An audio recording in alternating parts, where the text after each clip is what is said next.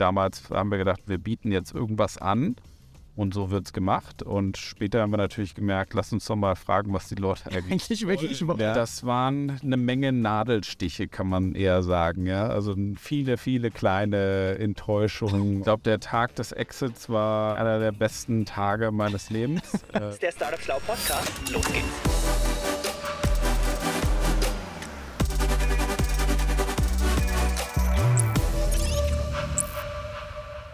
So, wir sind heute im wunderschönen Frankfurt am Main, genauer gesagt auf dem Sachsenhäusener Berg, oder? Sachsenhäuserberg. Sachsenhäuserberg sind wir.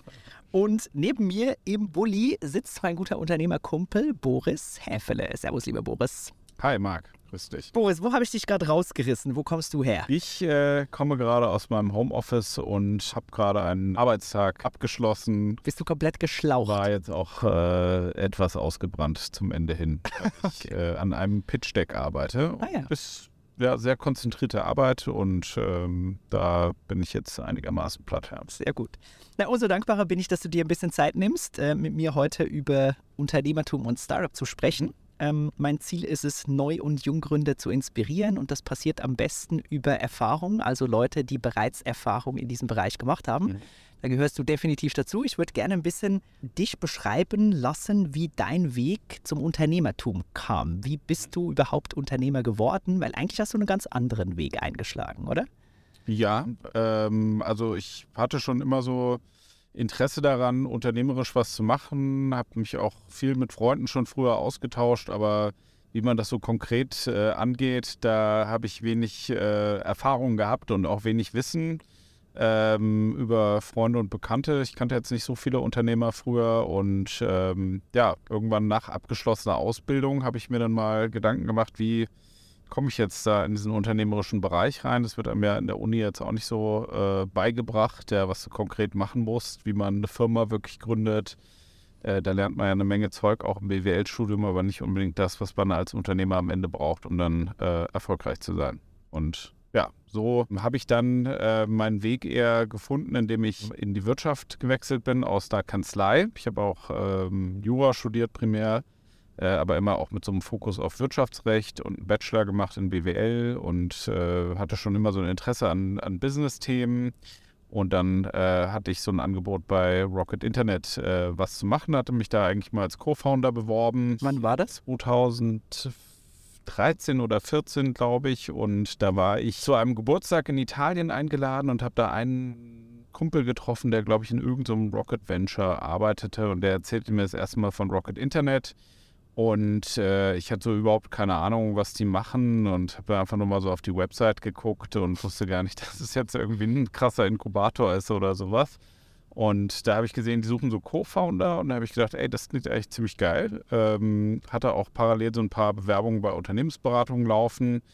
Und äh, dann habe ich gesagt, ja, Co-Founder klingt eigentlich noch viel cooler. Ähm, bewerbe ich mich. Die haben mich dann eingeladen und äh, dann haben die sich meinen Lebenslauf angeschaut und haben mich dann quasi äh, eingeladen, um mich eigentlich in eine andere Stelle zu bringen, nämlich als Legal Counsel. Äh, da hatte ich ja eigentlich äh, nicht so Bock drauf. Ähm, da wollte ich ja gerade raus aus dem Legal-Bereich, aber ich habe mir dann gesagt, äh, ich gucke mir das mal an. Mhm. Wer weiß, ob es irgendwie interessant ist und wenn es nichts ist, dann kann ich immer noch weiterziehen. Genau so war das. Und dann habe ich so ein bisschen gesehen, was da so los ist. Und mich haben natürlich die rechtlichen Themen überhaupt nicht mehr interessiert. Ähm, ich habe da schon länger innerlich den Beschluss gefasst, äh, mich aus dem Jura-Bereich äh, zu verabschieden. Das war im Referendariat. Da wurde mir schon klar, dass sozusagen die praktische juristische Arbeit nicht so mein Ding ist und dementsprechend, ähm, ja, habe ich dann auch äh, später zumindest äh, bei Rocket einiges so gesehen, aber wusste auch jetzt juristisch will ich da nichts machen. Und dann, äh, ja, ging es weiter in die nächste Runde. Was hat dich denn damals veranlasst? Du hast Jura studiert, hast noch äh, eine Dissertation geschrieben, mhm. promoviert. Was, was hat dich veranlasst, von dieser sehr starken Juraschiene in dieses wirtschaftlich-BWLerische zu wechseln? Du musst ja einen Schwerpunkt aussuchen und für mich war mal klar, ähm, Wirtschaft interessiert mich. Ich habe früher auch überlegt, ob ich BWL studiere oder Jura und dann habe ich gesagt, ach, Jura ist ja eigentlich ganz cool kannst du noch mal so ein bisschen was an deinen sprachlichen Fähigkeiten drehen, ja, war damals jetzt auch nicht so. ultra rhetorisch begabt oder so. Und dann habe ich gedacht, das tut man so ein bisschen was für seine Allgemeinbildung. Und für mich war beim Studium äh, immer klar, dass es eher so eine Allgemeinbildung ist, so eine Art Fallback. Und ich habe mir gedacht, ich brauche jetzt erstmal so ein Fallback und dann kann ich irgendwas machen, was mir Spaß macht. Das wäre so die Logik äh, meines äh, damaligen Ichs sozusagen. Ja. Und die Nummer in Berlin bei Rocket, die hat dir Spaß gemacht?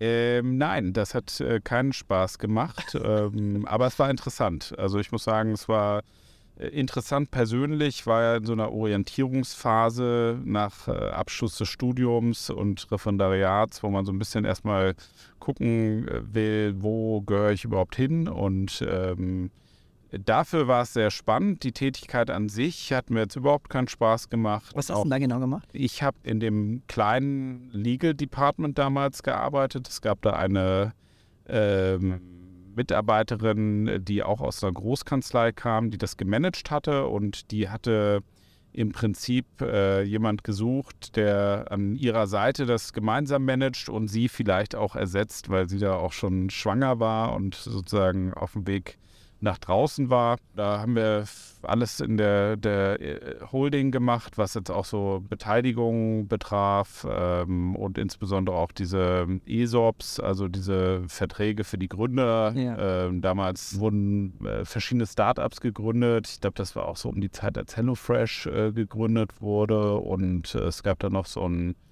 ach, recht bekanntes äh, Kredit-Startup und ähm, da habe ich da auch so ein bisschen diese Verträge gemacht und geguckt, dass diese Vesting-Themen funktionieren. Das muss ja alles irgendwie auch rechtlich umgesetzt werden. Ja. Genau. Und da warst du dann für sechs Monate oder wie lange hat das gedauert? Nee, ich war relativ kurz da, ähm, habe mich mit der Kollegin äh, relativ schnell überworfen.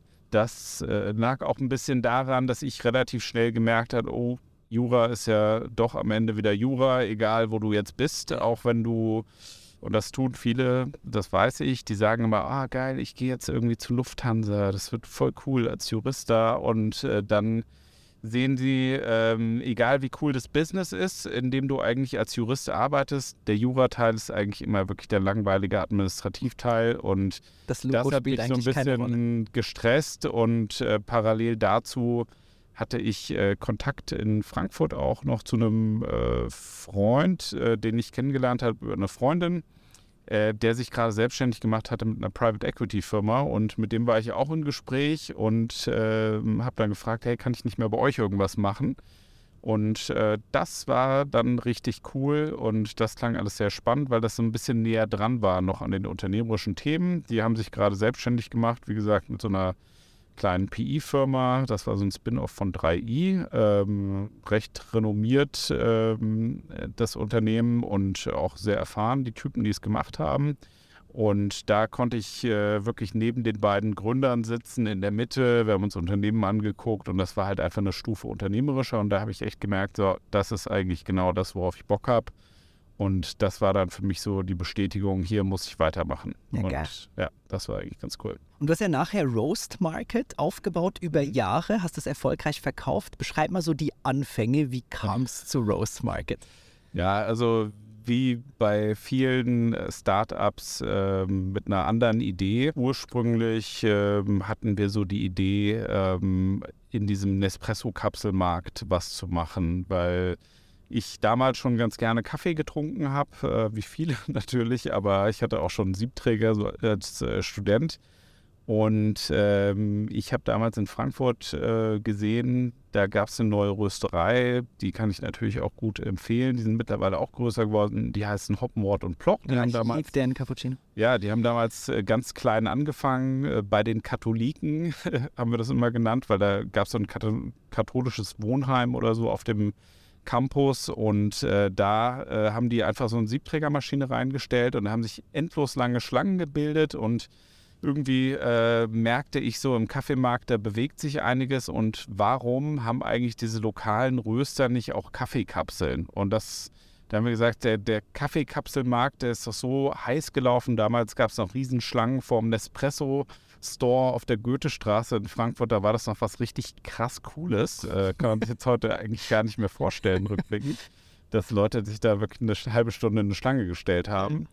Aber ähm, so war das damals und dann haben wir gedacht, krass, das würde ja total abgehen, wenn wir jetzt hier zum Beispiel mit Wackers Kaffee aus Frankfurt oder mit irgendwelchen coolen lokalen Röstereien zusammenarbeiten und deren Kapseln produzieren. Und dann haben wir gesagt, hey, lass das mal starten. Dann äh, haben wir so einen Online-Shop gebaut, mit Lieferanten gesprochen. Die hatten allerdings keinen Bock auf die Idee, haben wir dann festgestellt.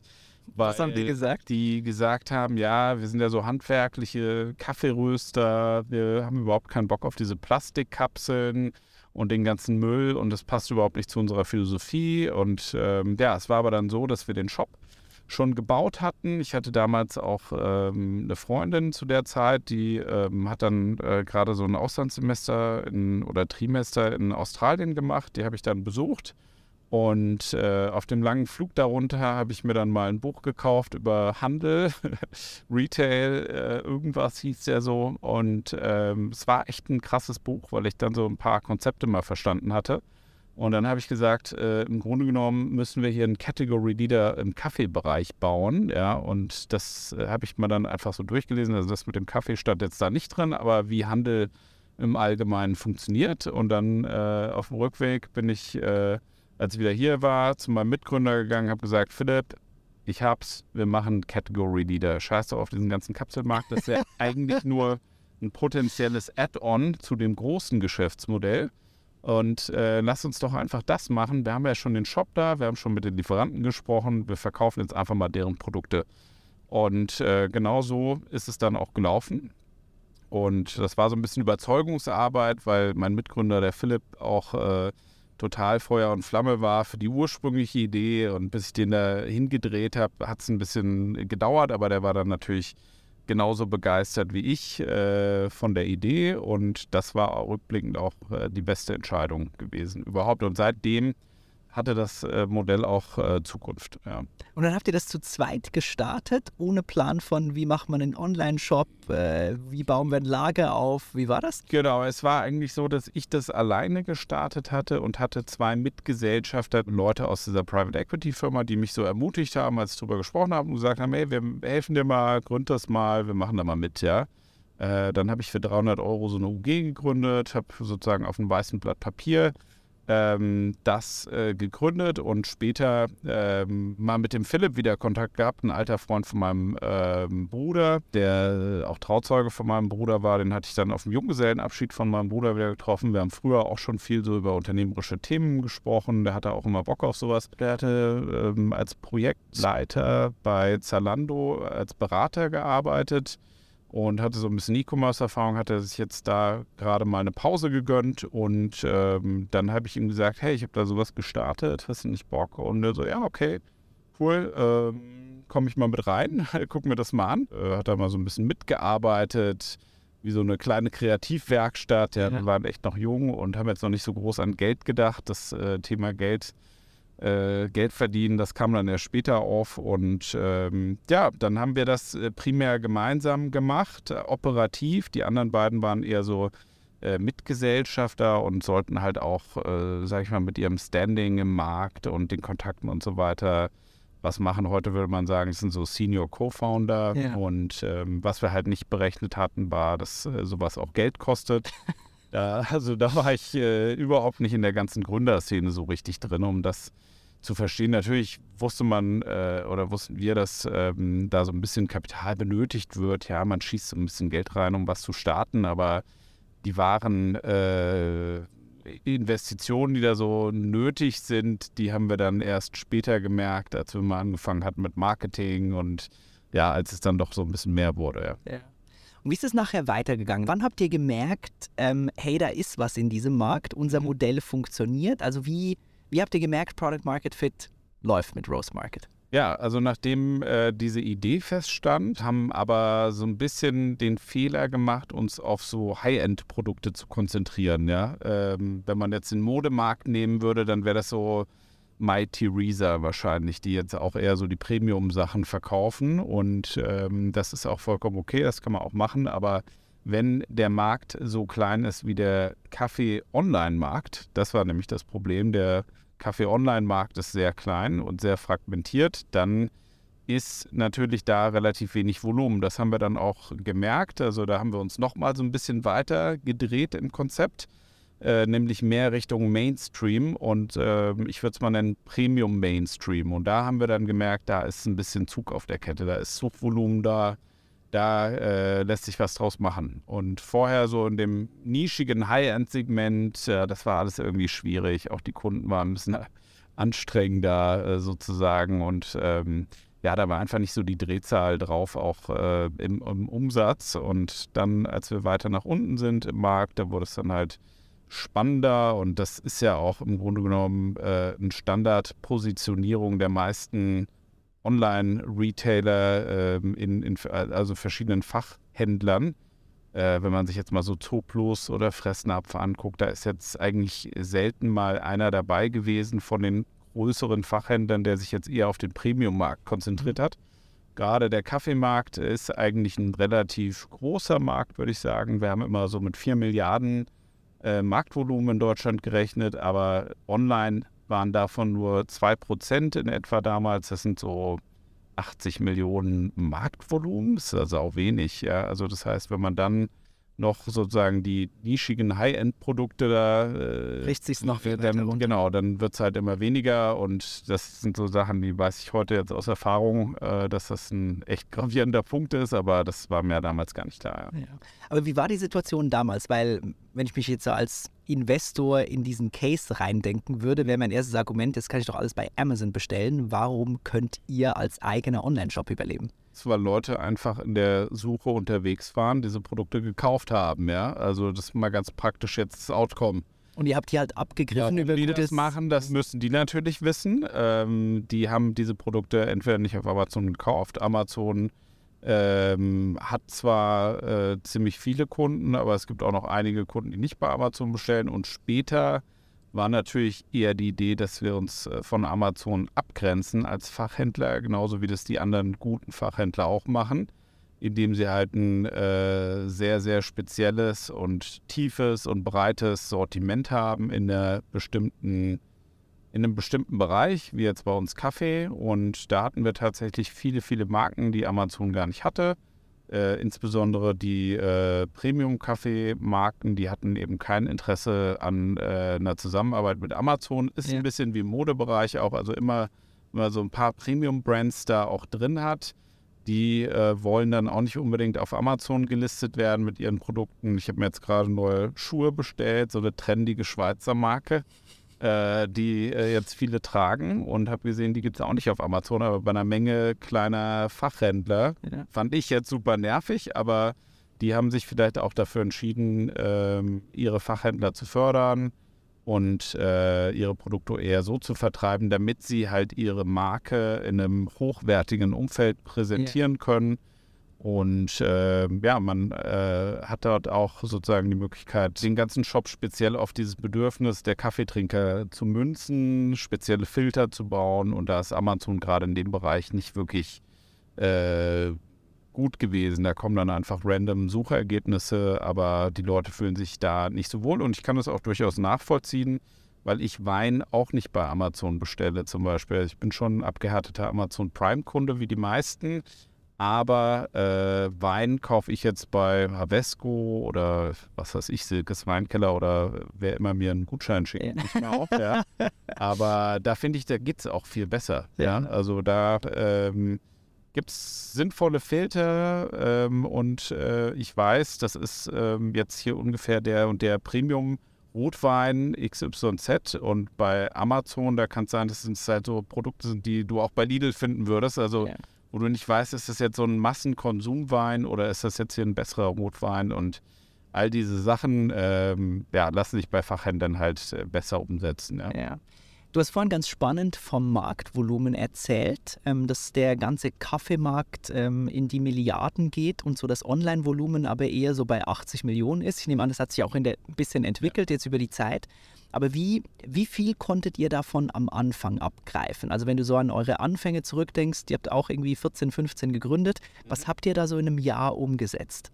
Also ich glaube im ersten Jahr, also ich meine, das waren so 200.000 oder 300.000. Und das war primär durch Bohnen oder waren genau. da auch schon Zubehörartikel? Zubehör. Wir haben auch ein bisschen auf Amazon verkauft, haben das auch mal getestet, es war für uns sehr hilfreich. Ähm, weil wir da so ein bisschen sehen können, konnten, was verkauft sich überhaupt gut. Ähm, dann haben wir uns immer mehr so nach der Nachfrage orientiert und nicht so nach dem, was wir eigentlich mal gedacht hatten.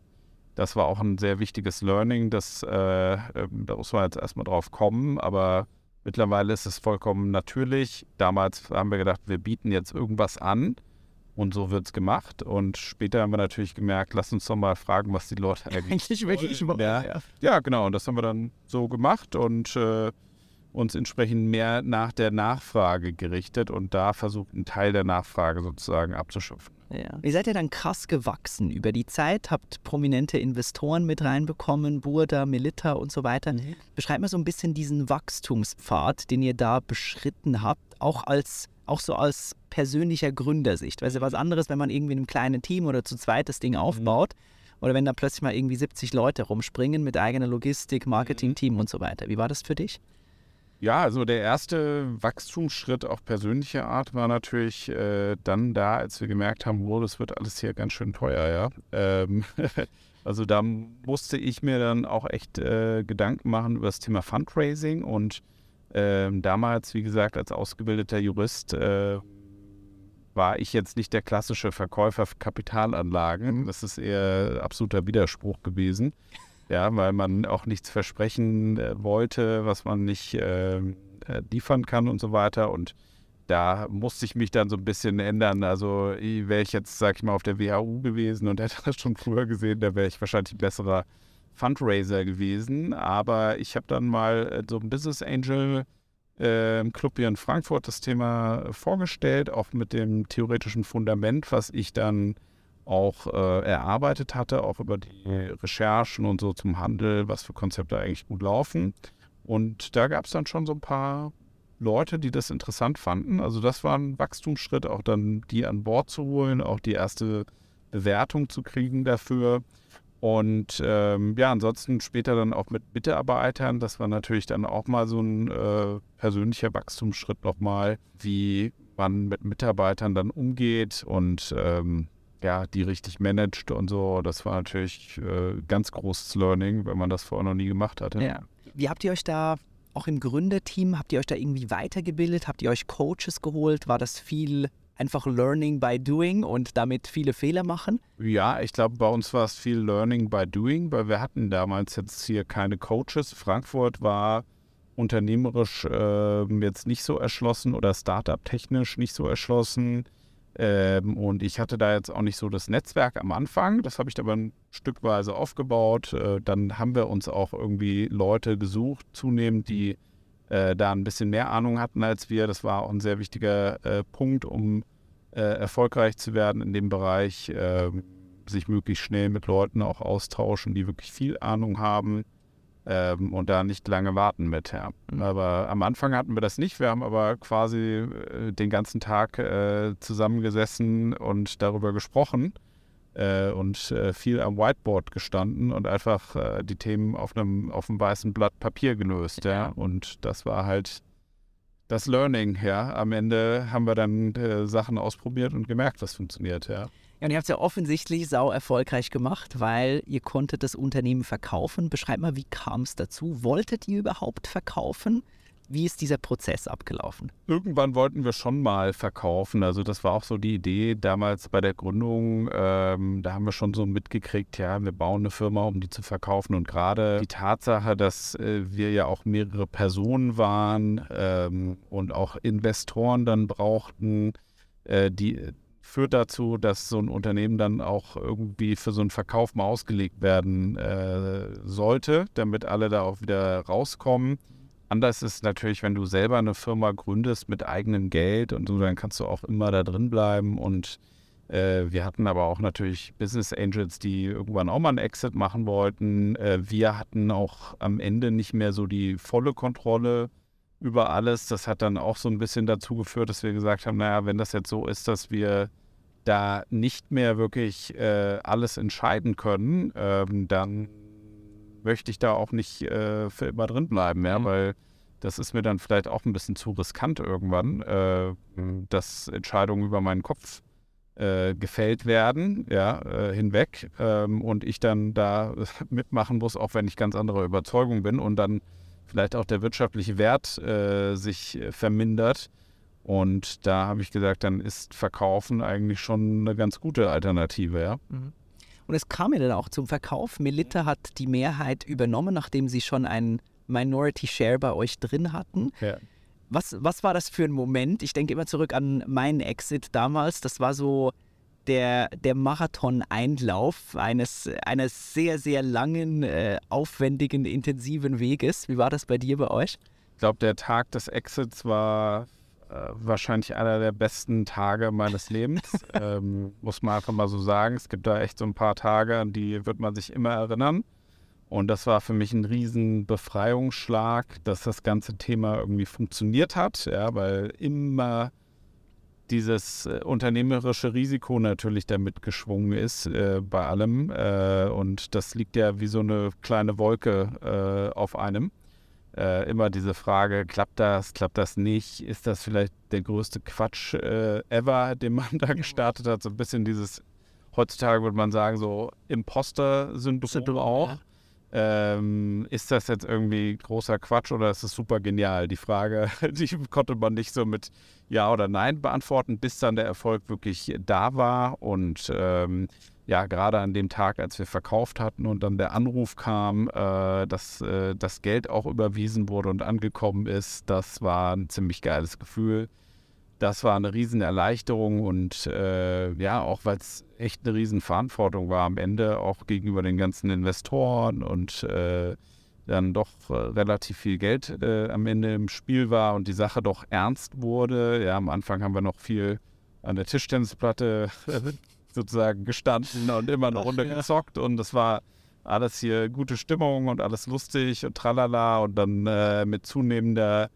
äh, Burn Rate wurde auch alles dann so ein bisschen ernster, die Mine äh, immer ein bisschen angespannter, ja. Ähm, und diese Anspannung, äh, dass man da natürlich so viel Geld geraced hat, ähm, die ist dann auch irgendwie von mir äh, gefallen. Ich habe ja auch einige Freunde gehabt, die investiert hatten. Also von daher Kindergartenfreunde und so weiter. Und dementsprechend war ich dann schon auch äh, froh, dankbar, auch ein bisschen erleichtert, weil es äh, nicht mehr ganz so einfach war, mit den vielen äh, Beteiligten dann immer auch auf einen gemeinsamen Nenner zu kommen. Ja. Und dann habe ich gedacht, jetzt, äh, ja, äh, ich bin auch so ein Typ gewesen, ich habe immer mal wieder Bock, was Neues zu machen und bin auch irgendwo im Kern so ein Abenteurer und dieses Abenteuer Startup, äh, das habe ich dann äh, auch genug gehabt, wirklich intensiv. In alle Richtungen mich, ausgekostet. In alle Richtungen da, da reingefuchst und das auch echt intensiv erlebt, dieses Abenteuer.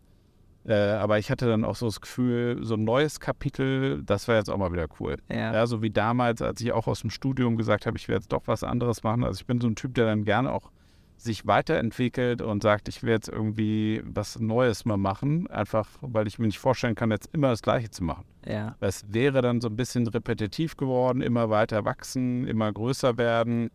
Das ähm, fand ich dann auch gar nicht mehr so spannend, ehrlich ja. gesagt, ja.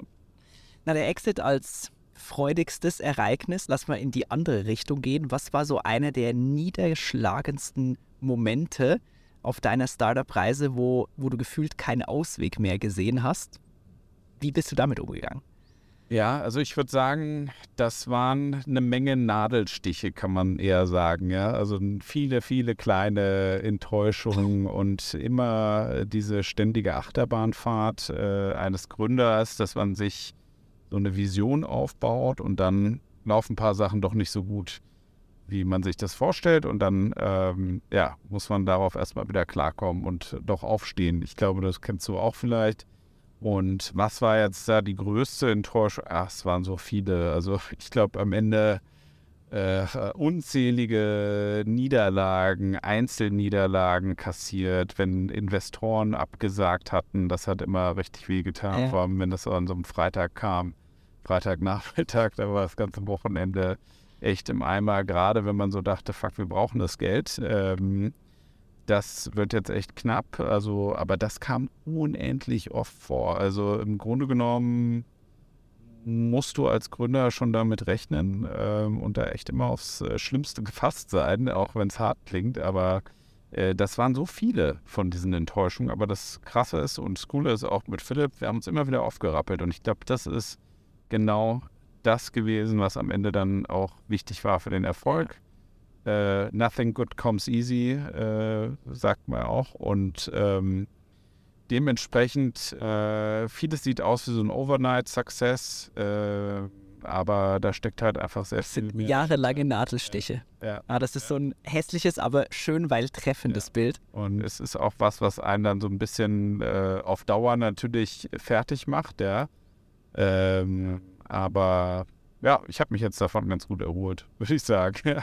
Auf jeden Mittlerweile denke ich, ich hätte schon wieder echt Bock drauf, ja. Und ähm, insoweit äh, jetzt mit so ein bisschen Abstand und auch wenn man weiß, wie es funktioniert, äh, finde ich das jetzt wieder ganz spannend. Ja.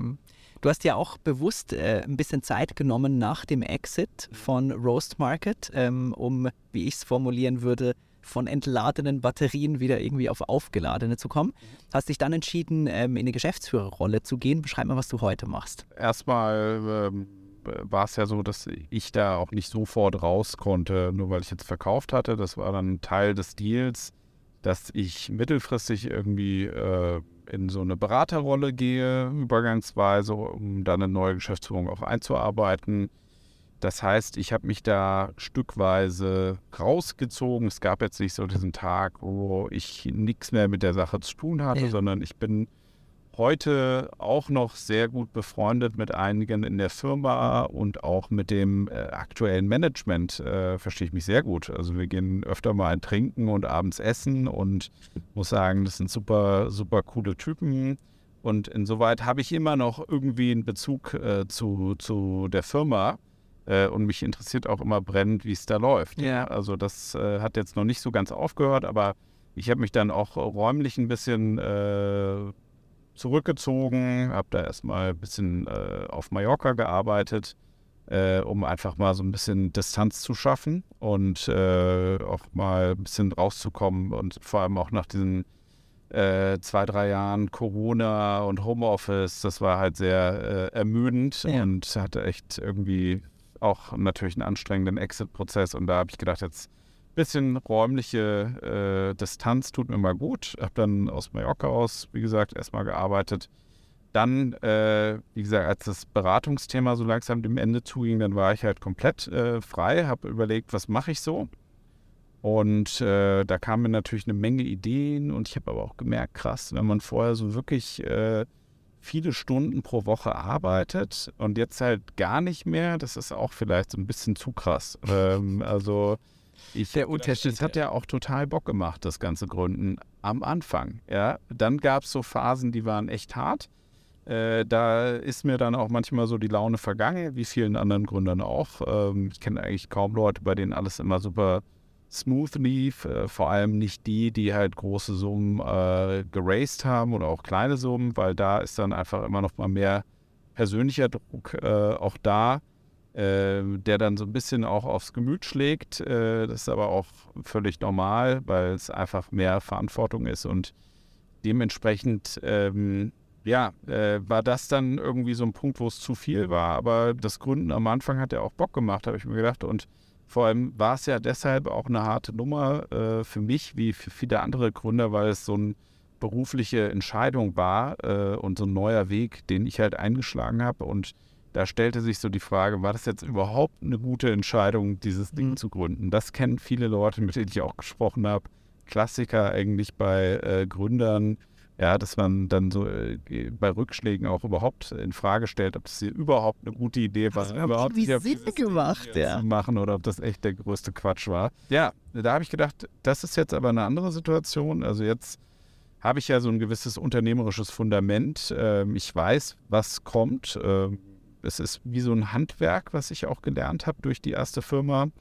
Und äh, dementsprechend ähm, denke ich, sehe das jetzt vielleicht bisschen spielerischer wieder, ist meine Hoffnung gewesen, weil ich auch gesagt habe, äh, bei mir kommt es jetzt nicht mehr auf äh, äh, Teufel komm raus drauf an, dass es jetzt äh, unbedingt funktioniert, ähm, weil ich mache das jetzt eher, weil ich Bock drauf habe, Ja. dass es klappt ähm, und ähm, einfach Bock habe jetzt nochmal mit dem Wissen und den Kontakten vor allem, ja, und dem Netzwerk, äh, wo man weiß, wo kriegt man eigentlich einen CRM-Manager her, einen bla und was braucht man überhaupt alles mit dem Wissen jetzt nochmal richtig drauf zu hauen, das kann ja schon sogar echt Spaß machen. Vor allem, wenn du nicht mehr so viel verlieren kannst wie jetzt bei einer ersten Gründung, wo dein kompletter Karriereweg vielleicht dann schwieriger würde, wenn du ähm, wenn du es nicht schaffst, ja. Oder in die Privatinsolvenz gehst oder Genau. einfach so wirklich serious. negative Konsequenzen, Konsequenzen da sind, ja. die jetzt bei einer zweiten Gründung aktuell nicht ersichtlich waren für mich, ja. Jetzt beschreib mal, jetzt hat es dich von einem E-Commerce-Business ins Software-as-a-Service-Umfeld verschlagen, äh, von B2C zu B2B. Ja. Wie kam das? Ja, das kam so, ähm, dass ich überlegt hatte, ich will wieder irgendwas Unternehmerisches machen. Habe auch mit ein paar Bekannten ähm, überlegt, also wir haben so ein paar Leute gehabt, die sich regelmäßig getroffen hatten und überlegt haben, was könnte man machen. Wir haben ja auch immer wieder darüber gesprochen, was kann man eigentlich so alles machen. äh, aber da kam jetzt irgendwie nicht so die zündende Idee und ich habe einen sehr guten Freund, äh, mit dem ich viel Zeit nach dem Exit verbracht habe, der auch ähm, in einer sehr, sehr großen Softwarefirma als Gründer äh, ist, da auch operativ rausgegangen ist. Ähm, und ähm, der hatte mir einfach so ein Angebot weitergeleitet von Freunden aus Berlin, die halt einen Co-Founder suchten. Und ich war ja gerade schon so ein bisschen am Ideencrunchen und du erinnerst dich ja vielleicht auch noch dran, dass ich gesagt habe, ah, da kam so ein Angebot rein, klingt eigentlich ganz interessant. Und das war halt dann eine Softwarefirma und ähm, dementsprechend habe ich gedacht, cool, ähm, erstens finde ich dieses Software-Thema super spannend, äh, weil es ist nochmal wirklich was anderes als E-Commerce. Es äh, ist ein cooleres Geschäftsmodell, könnte ich sagen, weil es einfach äh, hohe Margen hat, ähm, niedrige Marketingkosten, äh, es ist ein Abo-Modell, also es hat viele Sachen, die ich sehr zu schätzen weiß mittlerweile. Ähm, auch dieses, gerade dieses Thema der hohen Margen und das nicht so ganz kapitalintensiv sein muss. Man kann es auch kapitalintensiv aufbauen, natürlich, wenn man will. Aber ähm, es ist nicht so, dass es so ein extremes Loch reinreißt jeden Monat, wenn man nicht aufpasst, wie im E-Commerce. Und ähm, ja, ich fand die Typen auch sehr cool. Ähm, also die, die Mitgründer ganz konkret, die hatte ich dann mal in Berlin getroffen. Und da habe ich gesagt, hey, menschlich ist das cool. Ähm, das könnte irgendwie äh, ganz witzig werden mit denen. Und ich hatte ja auch Bock, irgendwie mal wieder in ein neues Umfeld äh, zu kommen. Ja.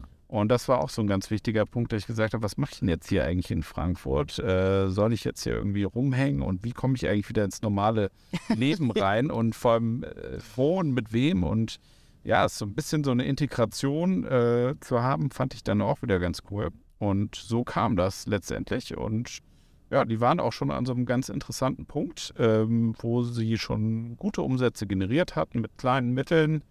Und äh, das hat mir dann ganz gut gefallen, ja. Deswegen habe ich gesagt, ich mache das. Perfekt. Es war eigentlich besser als alle Ideen, die ich äh, so gebrainstormt hatte mit meinen Freunden und Bekannten, die auch äh, nochmal Bock hatten, was zu gründen. Ja. Ja. Mega beeindruckend, Boris. Ähm, dein Weg von, vom ursprünglichen Jurist zum Gründer ähm, im E-Commerce-Bereich von B2C zu jetzt wieder B2B. Ich kenne dich schon länger und ich habe eine große Bewunderung für deine, für deine Fähigkeit, dich in theoretische Dinge reinzufuchsen und daraus zu merken, wie es eigentlich sein sollte, wie mit dem Buchbeispiel, was du beschrieben hast.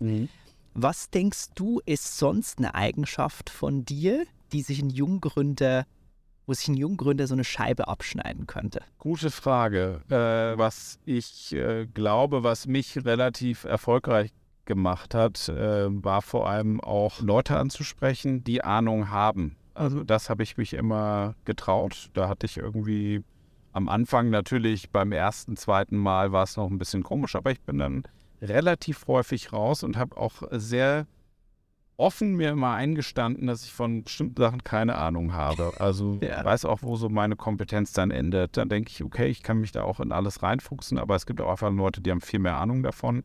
Wer sind diese Leute eigentlich, die das so geil gemacht haben? Wir haben damals äh, einen sehr, sehr, äh, also das war für mich so das erste Mal, wo ich gemerkt habe, ähm, dass echt richtig erfahrene Leute super wichtig sind und das einen riesen Unterschied macht. Und da habe ich genau dieses Konzept angewendet, weil wir im Marketing gemerkt haben, ja, so ein bisschen kommt der Umsatz rein, aber so richtig knallen tut das hier nicht. Mhm.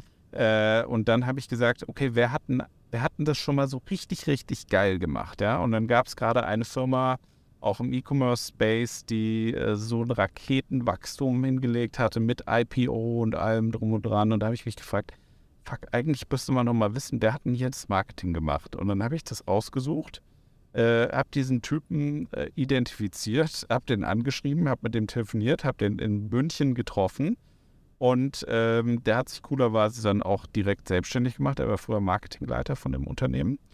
Und äh, dann habe ich den dazu bekommen, dass er sozusagen unser Marketing gemacht hat. Und äh, dann habe ich gesagt, krass, seitdem lief es natürlich auch bombastisch gut mit den Umsätzen. Also sind dann äh, extrem gut gewachsen in diesem kleinen Markt. Ähm, aber das habe ich mir gemerkt, ist super wichtig gewesen, super früh die echten Experten äh, zu identifizieren in Feldern, wo äh, ich selber jetzt nicht so Ahnung hatte oder Mann als Gründer im Allgemeinen einfach ein äh, paar Blindspots hat, da zu gucken, wer weiß das und dann in Kontakt zu treten. Und ich bin auch jemand, der sehr viel äh, gerne gibt ins Netzwerk und auch gerne Wissen teilt. Also ich äh, nehme immer Zeit, auch mit Leuten zu sprechen und es macht auch Spaß, anderen zu helfen äh, im Gründernetzwerk, weil die ja alle selber strugglen und äh, es ja so eine kleine eingeschweißte Community ist Yes. und äh, dementsprechend freue ich mich, anderen zu helfen. Und so geht es den meisten ja eigentlich auch, die sagen, ah cool, irgendjemand interessiert sich für dieses Thema. Mhm. Geil, dass es noch Leute gibt, die sowas wissen wollen, ja. Und dann fühlen die sich ja auch äh, gebauchpinselt, äh, wenn, wenn man sie dann darauf anspricht. Und das funktioniert sehr gut. Also das äh, ist wirklich auch ein Erfolgsfaktor gewesen, dass ich dann immer auch dahin gegangen bin und ich auch mit den Leuten gut konnte. Und da auch oft eine Brücke einfach geschlagen habe zu Experten. Und äh, das mache ich heute noch gern. Dadurch habe ich auch super viele Leute kennengelernt, großen äh, Bekanntenkreis und äh, ja, denke, ich kenne da auch ein paar gute Leute in vielen Bereichen mittlerweile. Mega gut. Dein bekannter Kreis, Leute, die du kennst, wer denkst du, wird hier gut reinpassen? Äh, der Dan Schmolzi sicherlich äh, sehr Von Emma? Jan Emma, aber auch mal so Typen wie ein Christoph von Gleichen, auch spannend, ganz anderer Typ, äh, ganz, also wirklich auch ein interessanter Unternehmer, der hier in Frankfurt äh, mich äh, viel äh, auch unterstützt hatte, so als äh, Gesprächspartner, Coach und so weiter. Äh, sehr, sehr erfahrener Unternehmer, der auch echt äh, mit, mit 50 äh, mal in eine Insolvenz gegangen ist und dann nochmal gegründet hat und dann richtig geilen Exit gemacht hat, alles alleine. Also, wo echt denkt, ey, krass, ähm, was der schon alles erlebt hat und das ist einfach auch eine coole Nummer. Also, da gibt es ähm, wirklich eine Menge äh, Leute, die ich dir empfehlen kann, aber vielleicht dazu in Frankfurt. Äh, die beiden, ja, Mega gut. Und ohne zu wissen, wer jetzt der nächste Gast ist, hättest du eine Frage, die du an diese Person stellen wollen würdest, die ich dann für die Person stelle? Äh, vielleicht mal so eine andere Frage, die ein bisschen Gerne. atypisch wäre. Gerne. Ja, vielleicht auch mal so ein bisschen äh, dieses Gründerinterne, ja.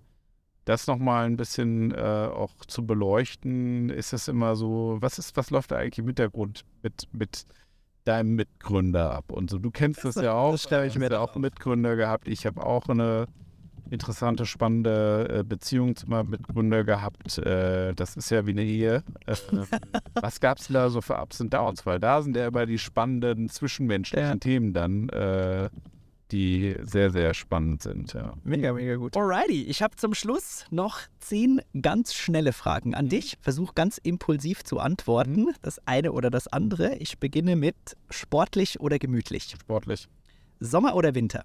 Sommer, Abenteuer oder Entspannung? Abenteuer, Behalten oder teilen? teilen, Delegieren oder selber machen? delegieren, Gründer oder Manager? Gründer, Um Erlaubnis fragen oder Entschuldigung sagen? um Entschuldigung äh, bitten. Schwächen verbessern oder Stärken stärken? Beides. Vorsätze oder Taten? Beides. Fokussiert oder abgelenkt? Fokussiert. Sehr gut. Boris, mega. Das war ein super geiles Gespräch mit dir. Vielen, vielen Dank. Danke dir. Danke, hat dass ich hier sein durfte. Das hat mega Spaß Spaß gemacht, auf jeden Fall. Äh, dir weiterhin alles Gute. Ähm, Danke. bei nicht Gudrun, sondern Gertrud. Ähm, und äh, bis bald. Danke, Danke dir. dir.